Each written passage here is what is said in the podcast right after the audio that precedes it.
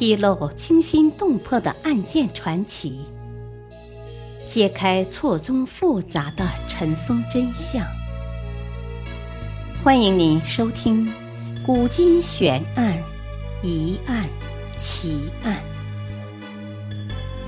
作者李晓东，播讲汉月。南宋假冒皇侄案，染布匠竟冒充皇嗣。南宋绍兴八年（一一三八年）十二月，南宋与金国议和，朝廷下诏寻访宗室，并命地方官将所访宗室发遣至行在临安、杭州。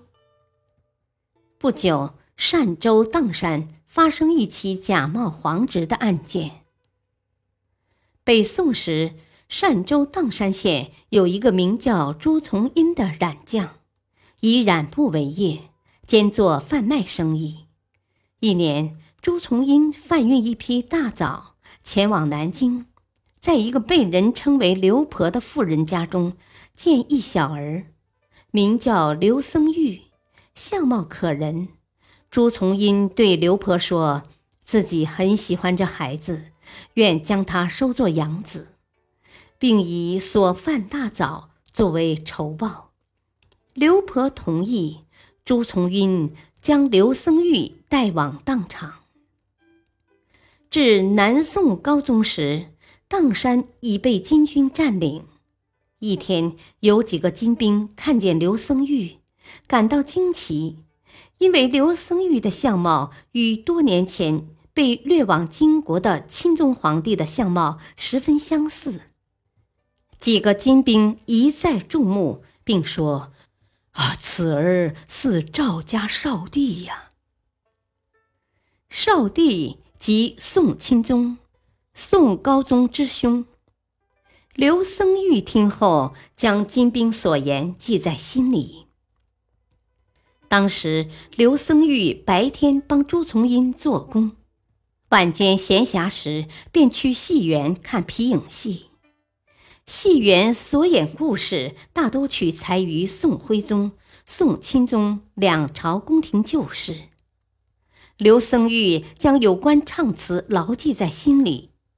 绍兴十年，当刘僧玉得知朝廷下诏寻访宗室的消息后，便声称自己是少帝宋钦宗的次子。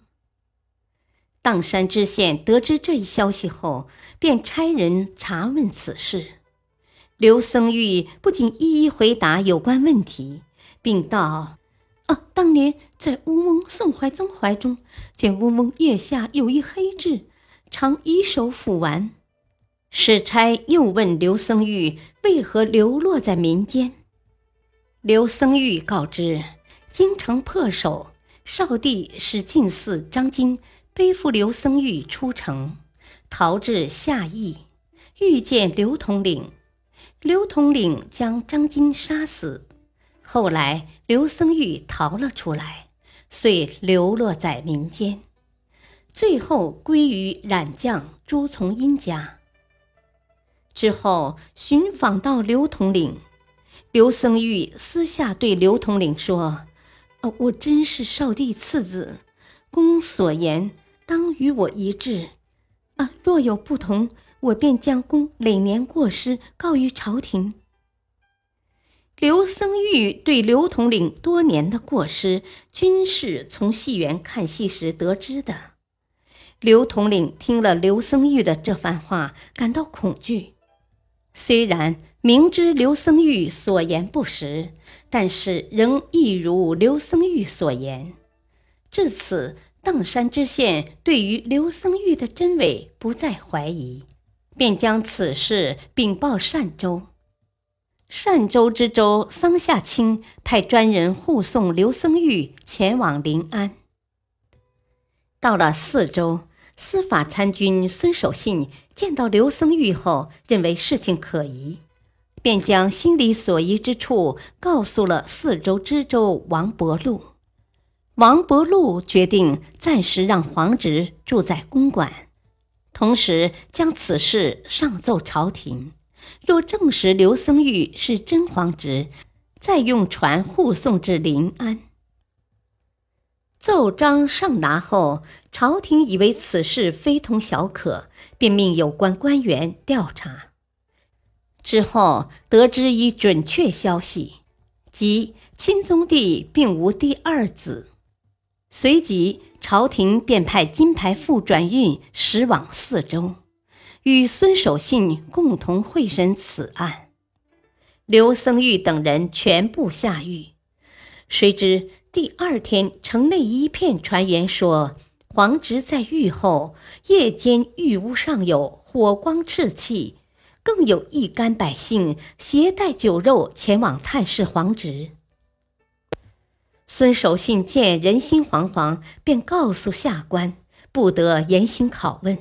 当以智推之，之后追到刘婆作证，事情终于有了结果。案后奉旨将刘僧玉绝己，杖二十，赐配琼州牢城。刘僧玉被押解至来安县时，竟在当地兴国寺题了一首诗：“三千里地孤寒客。”七八年前富贵家，沧海玉龙惊雪浪，全藏头角混泥沙。此时的刘僧玉竟真的将自己当做一个皇侄了。历史话外音：都说这世上的事情假作真实，真亦假。这真真假假的事情，果真真是让人抓不着头脑。当事时，世上连人都可以假冒，到底是人心崩坏，还是时势所成？感谢收听，再会。